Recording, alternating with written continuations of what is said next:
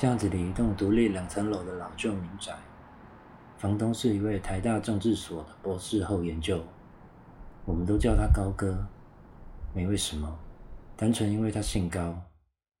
听说这房子是高爷爷的，但不知为什么高爷爷在临终前将房子过户给高哥，而不是自己的儿子高爸。细节没多问，反正也没什么非得弄清楚的必要。整个一楼是高哥的游憩空间，里头摆了大沙发、大电视和大床。高哥下班后会到这里耗掉一整个晚上，约莫半夜时离开，回到与高爸高妈同住的家中睡觉。没什么特别的情况，并不会过夜。二楼隔成三间雅房，每间约两到三平的空间，一张木纹贴皮单人床，布置拼装衣橱，加上书桌跟矮柜，这就是我房里的全部。原本是当时仓促北上，暂时找不落脚之处，以为半年左右就有能力搬到好一点的套房，没想到默默住了快三年，即将迈入第四个年头。以前都还过得去。现在少了加奈，应该更没问题。客厅是暗的，看来高哥已经回去。我直接上楼，走进自己的房间，不急着开灯。我靠在门后，凝视前方发呆。房里充斥刺骨的寒意，廉价挂钟贫瘠的声音回荡在黑暗。路灯用尽力气想要闯进来，却在帘幕后方宣告放弃。对他来说，这里还太深了吧？眼睛能看到的仅有少部分轮廓，桌角、椅背、桌上的笔架和阅历，还有半台笔记型电脑，然后是堆在窗边，从地板跌到天花板的几个纸箱，里头装满了书，我写的书。想到这，意识就像失主的登山客不停下坠，被尖锐的岩石割伤，呼吸声逐渐清晰，手指一松。装着鸡蛋糕的纸袋掉落在地板，发出闷响。本想弯腰去捡，因为太暗了，将纸袋踢向了前方。纸袋里滚出了一颗暗红色的心脏，缭绕着诡谲的喘息，在窗外铁灰的光下产热跳动，膨胀、收缩、膨胀、收缩。坐在地板上，身边拆封的纸箱散发出新书特有的气味。那时我想到天桥下的回收厂，随便抽出一本，仔细抚摸光滑的包膜，指尖实际走过每条边线棱角，用指腹按压浮凸的书名。不行，第一次见面的狂喜已经不知道掉落到哪个时间的凹洞，剩下沉甸甸的空气反复拍打着回壁。我想能看到自己的创作被印制成册，贴上条码，摆在实体书店的白亮灯管下。那种兴奋，除了爽，不需要多余的形容。当接到出版社的通知，我真的觉得自己好像征服了全世界，涌出沸腾的泪，淌过脸颊，摔落在地。接着就是自我感觉良好、极度膨胀之下做出的一连串决定：申请当兵，流了十一个月的口水。没料到的是，脑浆也同时被彻底清空。幸好梦想和热血守护着心的最底层。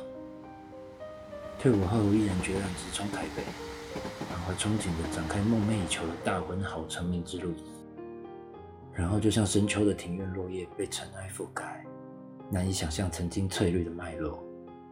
手刷三千本，有三分之二躺在我的面前，销量奇差，版税放个屁就没了。向出版社提出附赠签名照促销的方案也被驳回。责任编辑田刚先生在一通要我别灰心的电话后，完全联络不上，像被撕票了一样。除此之外，我什么也不记得。有一段时间，我极度渴求文字，发了封四，从天亮写到天亮，到市立图书馆善用人民的纳税钱，三餐都在超商解决，有时候直接省略跳过，对着电脑不断呕出粘稠的字句，组成梦的柏油铺满一地。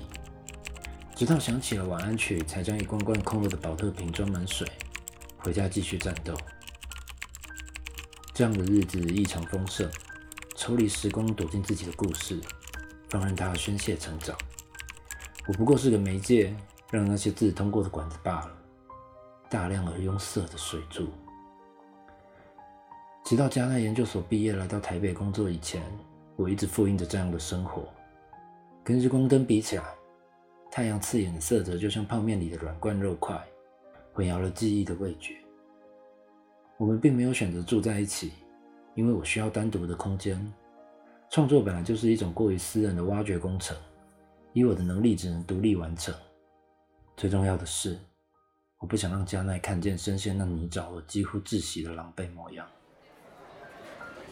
那年初冬的某个周末，我跟往常一样与加奈见面，在百货公司地下街用过晚餐，搭电梯从最高层往下逛。夜深之后，便搭捷运回到他的住所过夜，跟前几个星期的周末没什么两样。大概接近五月左右，加奈已经睡了，我坐在他身边，靠着床头看书。忽然，一股没来由的疲倦海啸般袭来，我放下书，关灯，躺平。却一直处于非常浅眠的状态，肌肉酸软刺痛，全身像被人悬空横挂在烈日下曝晒，在那上面摆了很重的东西一样，忍着痛进入油里。醒来时天已经亮了，身体的异样感消失无踪，连记忆都没有残留。佳奈坐在桌前对着镜子化妆，我抓起身旁的手机，九点半，就假日来说，起床的时间还太早。你要出门？我问。嗯，有个早午餐把费的约，我不是有提过？好像有吧。老实说，没什么印象。我将被子拉到脖子以上，看向正在涂眼线的他，想着该怎么打发这一天。再睡一觉吧，周末你不是可以不用写东西？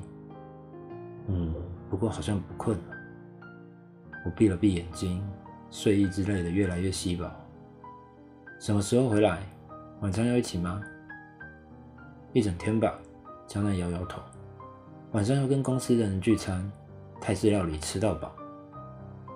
这么开心，有什么值得庆祝的事吗？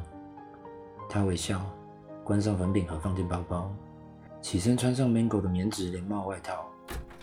先走喽，拜。加奈的微笑好轻，像被风扬起的蒲公英，软软绵绵的自在。门被关上，我将双手枕在脑后。窗外有薄脆的阳光，听得见细微的鸟叫。